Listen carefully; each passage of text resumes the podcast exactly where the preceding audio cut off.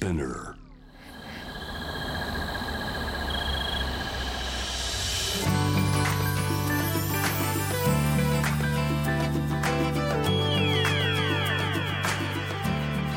ENEOS 4 Hour Earth One by One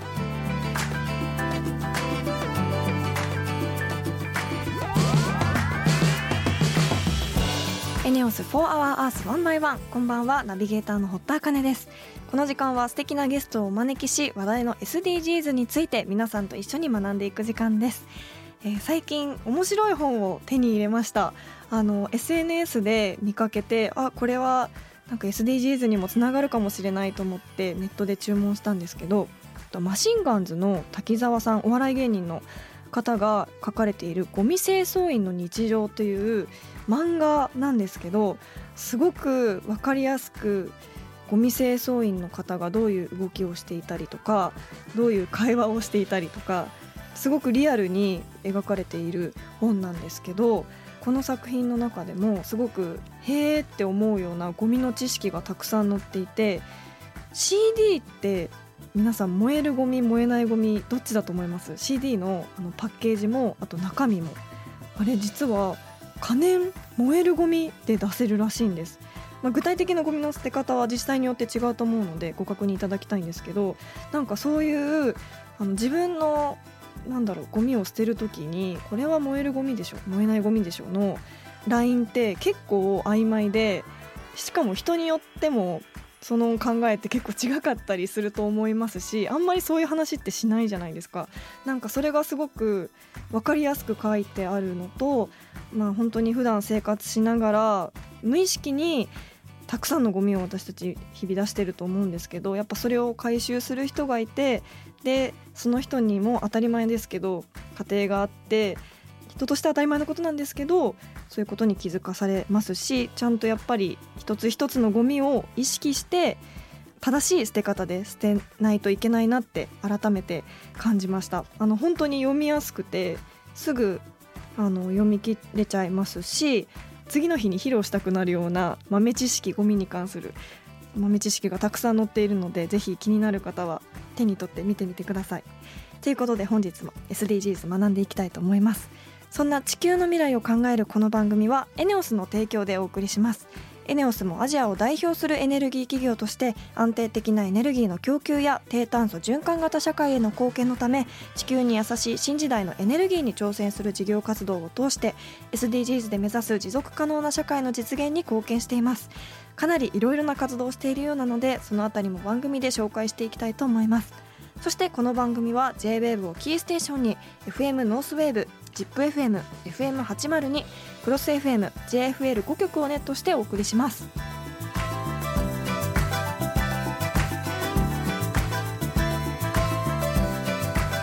ENEOS 4 Hour Earth One by One This program is brought to you by エネオス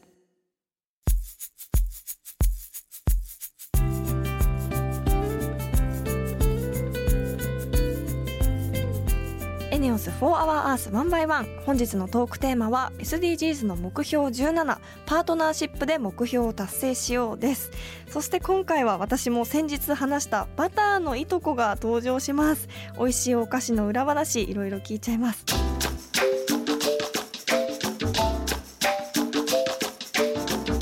エネオス4 Hour Earth 1 by 1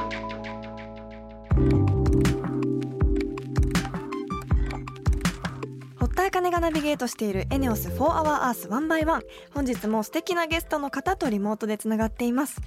栃木県那須塩原市で地元の魅力を伝える複合施設チャウスを展開する株式会社チャウス代表取締役宮本五一さんですよろしくお願いしますよろしくお願いします。いろいろとお話を伺っていきたいと思いますがまずは宮本さんのプロフィールをご紹介します。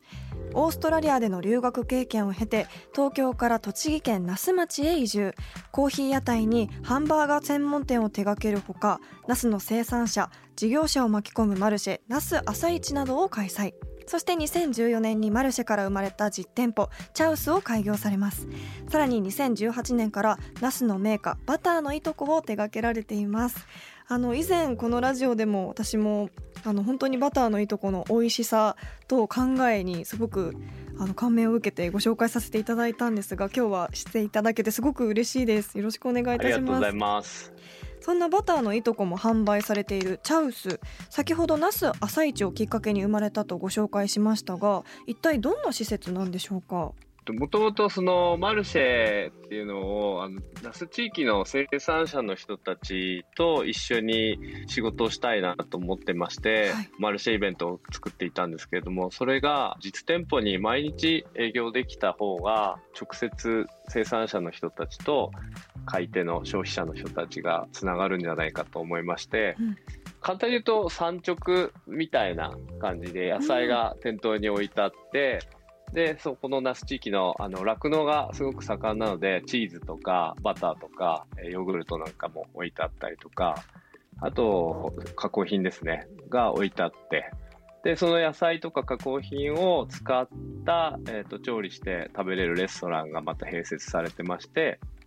で、3階建てなんですけど、2階と3階は、まあ、ゲストハウス、宿になってまして、えっと、遠方から来られたお客様が、その食事を楽しんでいただけるために、宿を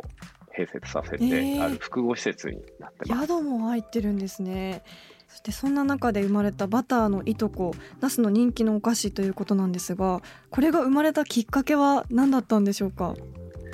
那須は酪農が盛んで北海道の次で本州で一番牛乳作ってる場所なんですね。はい、ただそのまあ酪農が盛んなゆえに酪農家が元気でいなきゃいけないと思ってましてあの仲間の、えー、牧場やってる酪農家からある時相談を受けまして牛乳からバター作りたいんですけど、うん、あのバター作る時に実はそのスキムミルクっていうものにあの分離すると副産物ができてしまう。で、その副産物のスキムミルクはですね、バターが牛乳に対して4%しかできないものに対してですね、90%以上がスキムミルク、ほとんどスキムミルクになるんですね。ところが、僕ら毎日冷蔵庫には多分バターってあの入ってると思うんですけど、はい、冷蔵庫にスキムミルクって入ってないですよね。ないですね。そうなんですよ、うん、どっちがよく食べるかっていうとバターの方がよく使うんですけども、うんうん、ほとんどスキムミルクに対して消費してない事実があってでも一方でそのバターを作るとその23倍の量がスキムミルクになってそっちをあの消費していかないとどんどん余っていってしまうっていうことが分かったんですね。うん、でそれが酪農家の課題でその6次化って言いましてその生産者が直接あの商品を作って販売するところまでをやりたいんだけれどもそこがボトルネックになってるんだっていう話をあの相談を受けまして、うん、じゃあそのスキムミルクを僕らで買い受けてスキムミルクを使ったお菓子を那須の、あの、那須は観光地なので、観光客の方にお土産として買ってってもらえると、すごくバランスがいいんじゃないかと思って、できたのがこのバターのいいとこなんですね。なるほど。こう今お取り寄せとかも流行ってますしあの本当に私も手にして思ったんですけどすごくパッケージも可愛いですしお土産にもしたくなる見た目だなと思ったのでそうやってお土産としての価値を持たせればっていうアイディアが生まれたっていうことなんですね。そうですね、うん、あの本当に地域のものを買ってもらうっていうことの実は内訳に本当に商品の食材にまであの地域のもの使われていたりその地域の人たちが協力し合ってそのを製造してたりっていうことを100%やってるっていうのはなかなかできない事情がお土産っていうのはあって、うん、えー、それをどうにか作ることができないかっていうところのまあお客様にはなかなか見えない部分まであのこだわりを持って作ることができました。でもそのお土産としての価値で実際にその価値を持たせるってすごく難しいことだと思うんですけど実際どうしてここまでこう価値を持たせることに成功したんですか？あの、もともとその産直をマルシェと呼んでいる僕らの産直の売り場で100組を超える生産者の人たちと一緒にマルシェをやり続けてきたっていう経緯があって、はい、コミュニティがしっかり形成されていたことによって、こういう課題があるんだけどっていうのを、その、まあ、知見を集めたっていうんですかね、はい、こういうことを困ってるんだけど、どうしようかって言ったときに、じゃあ、あの、パティシエがいて、パティシエが手を挙げてくれて、僕作るよって言ってくれたりとか、あの、じゃあ製造する上で、その工場、工場というか、その機材をどうやって集めたらいいかっていうのも、そういう詳しい人がいてくれたりとか、うん、その、実はマルシェをやってて一番すごく良かったなと思うことはそこなんですよね。うん田舎において、地方において、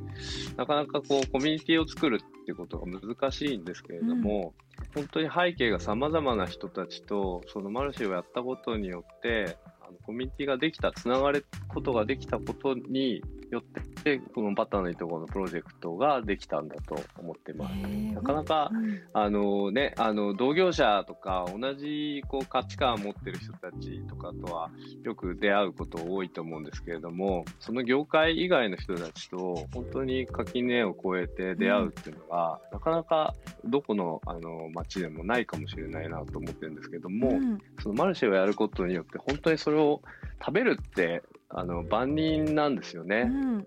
もうどの人も食べるわけなのでそこを食べるってことを中心にしたマルシェをやることによっていろんな背景の人たちとつながることができたのがこのバターのところにつながってると思います。うん。まさにパートナーシップですよね。SDGs に関係してくると思うんですが、うん、そうですね、うん、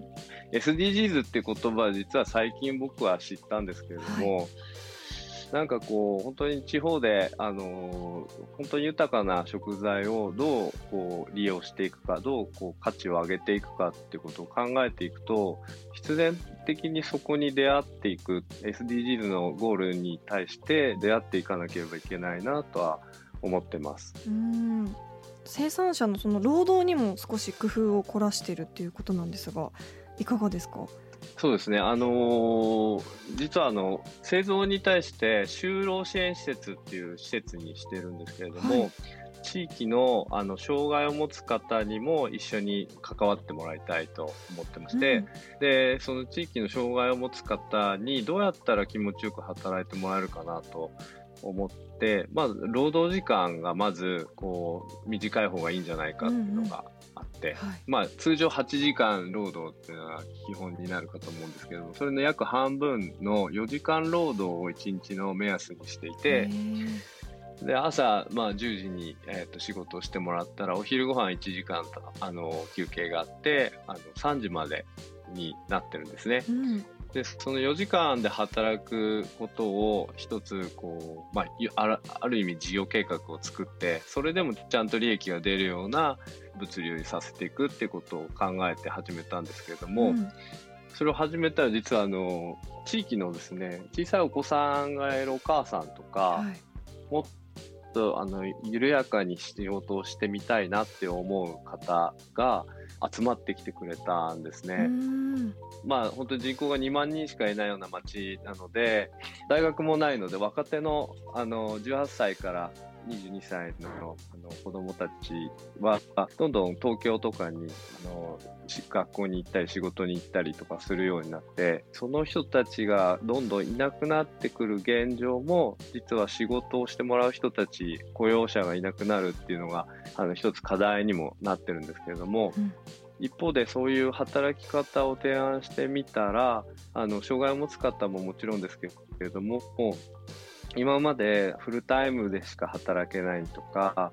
パートでもお子さんがいらっしゃって子供があの風邪をひいたら休まなきゃいけないっていうところで週に何回も働けないわっていう方のうん、あのそういった価値の人たちも、えー、と働くことができるようになって若い人たちがどんどん流出してしまうことに対してもあの解決するようにっていうのであの本当に三方よしの形が働くことをこういう形で働くことにしてできるようになった感じですね。うんそういった環境でもその短時間労働だったりそういったことでもこう流通が滞らない仕組みってどうなってるんでしょうか？あのー、散歩よしって聞こえはいいんですけど実は逆でお客様に待ってもらう我慢してもらうっていうことが絶対条件になるんですよね。はい、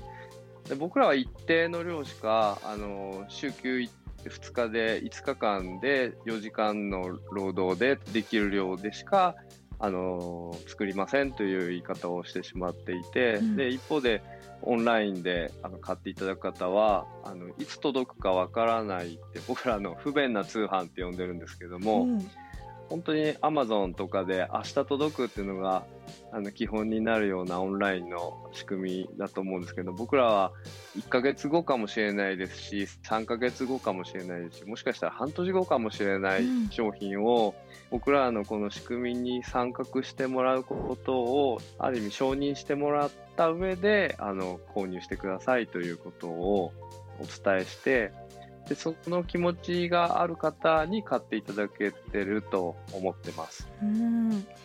それでもこう買いたくなるようなやっぱり素敵な取り組みをホームページを見て私も知りましたし忘れた頃に届いてもやっぱりあの、ね、はい、すごくワクワクする商品だと思いました。ありがとうございます。はい、本当にその気持ちがこう世の中につながっていくと僕らも本当嬉しいですね。はい。ということで本日のゲストは株式会社チャウス代表取締役宮本五一さんでした。ありがとうございました。はい。どうもありがとうございました。ありがとうございました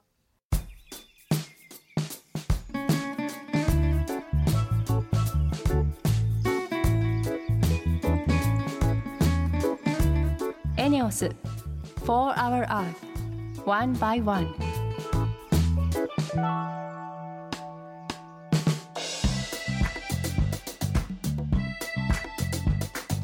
堀田茜がナビゲートするエネオス4 Our Earth One by One それでは今週の堀田茜のエネオス SDGs 推進部よろしくお願いします。今週も部員の方とリモートでつながっています。株式会社アグリツリー代表取締役西浩二さんです。よろしくお願いします。よろしくお願いします。先週お話を伺った ZMP さんと同じく株式会社アグリツリーも以前このコーナーで紹介したエネオスの未来事業推進部と協業されている企業ということで西さんにも報告をお願いしたいと思います。それでは西さんまずは自己紹介の方をお願いいたします。あはい、えー、株式会社アグリツリーで代表を務めております西と申しますと我々はま持続可能な食とエネルギーを作り続けるということをミッションにおいて、まあ、2018年に、え、福岡で創業をしました。はいえー、主な事業としては農地の上にですね、ま、太陽光発電設備を設置して農業と太陽光発電を同時に行うソーラーシェアリングという、えー、仕組みの開発から導入販売維持管理を手掛けております。まあ、その他ですね、あの、まあ、農業法人さんの、まあ、経営のサポートですとか、あとはあの今年からまあ自分たちであの農作物の生産もあの行っていく予定をしております。農業と太陽光発電を掛け合わせたソーラーシェアリングはなぜ始めようと思ったんですか？はい、あの私自身がもともと食品関係のお仕事をずっとしておりまして、はい、まあ、食の根源であるこう農業の課題を解決したいなと思っておりました。うん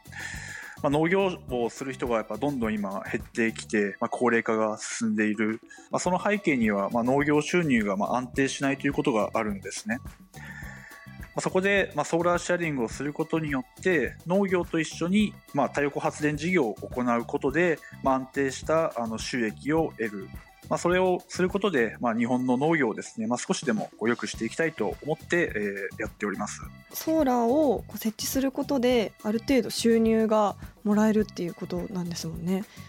そうですね、うん、あの農業も今まで通り継続できるようにですね、はい、太陽光発電をあの、まあ、ちゃんと適切に設置をして、うん、農地をこうなんていうんでしょうかマルチユースという形で上も下もあの使っていくという考え方ですね。確かに農業従事者に携わる人のやりがいといった福祉がこれから大事になってきますもんね。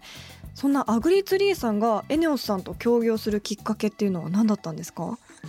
はいえっと、あの2018年にエネオスさんがあの始められたあのアクセラレータープログラム、まあ、それが出会いのきっかけでした。はい。まあ、当初はですね、あの我々もまあ創業したばかりで、まあ、実績もほとんどなかったんですけれども、まあ、エネオスさんがあの関心を示してくださって、あのまあ少しずつまあ信頼関係を築いて、まあ、今に至っております、うん、アクセラレータープログラムは何なんでしょうか？はい、あのエネオスグループが掲げる長期ビジョン実現のためにスタートアップ企業から広くアイデアを募集し競争活動を推進できるパートナーを探索するプログラムです。競争活動。協力して作り上げるっていうことなんですね。実際にエネモスさんとの協業ではどんなことをされてるんでしょうか？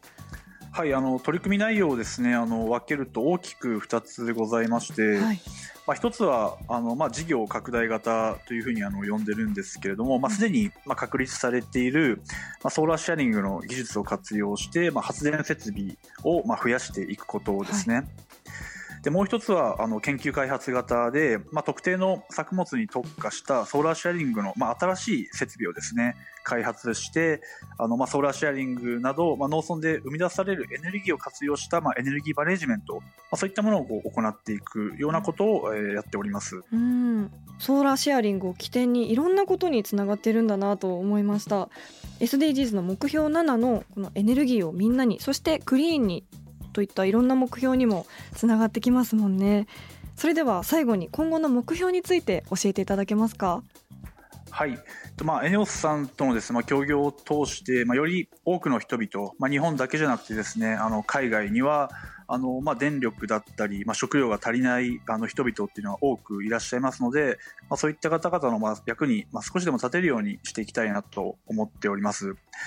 また、エネオスさんがまあ協業されているエネルギーや環境関係の、まあ、他の事業者さんとの協業についてもですね、まあ、少しずつ、まあ、こう増やしていきたいなというふうにあの考えております。うん。このクリーンなエネルギーでできた野菜や果物が街にあふれる日を楽しみにしています。株式会社アグリツリー代表取締役西浩二さんありがとうございました。ありがとうございました。エネオス For Our Earth One by One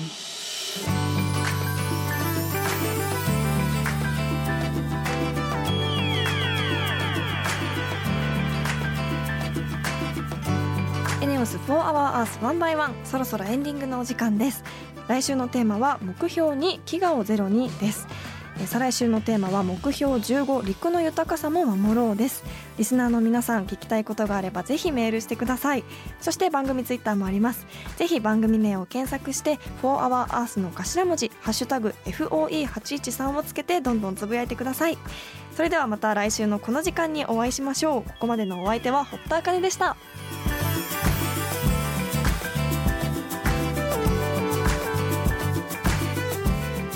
ENEOS For Our Earth, One by One. This program was brought to you by ENEOS.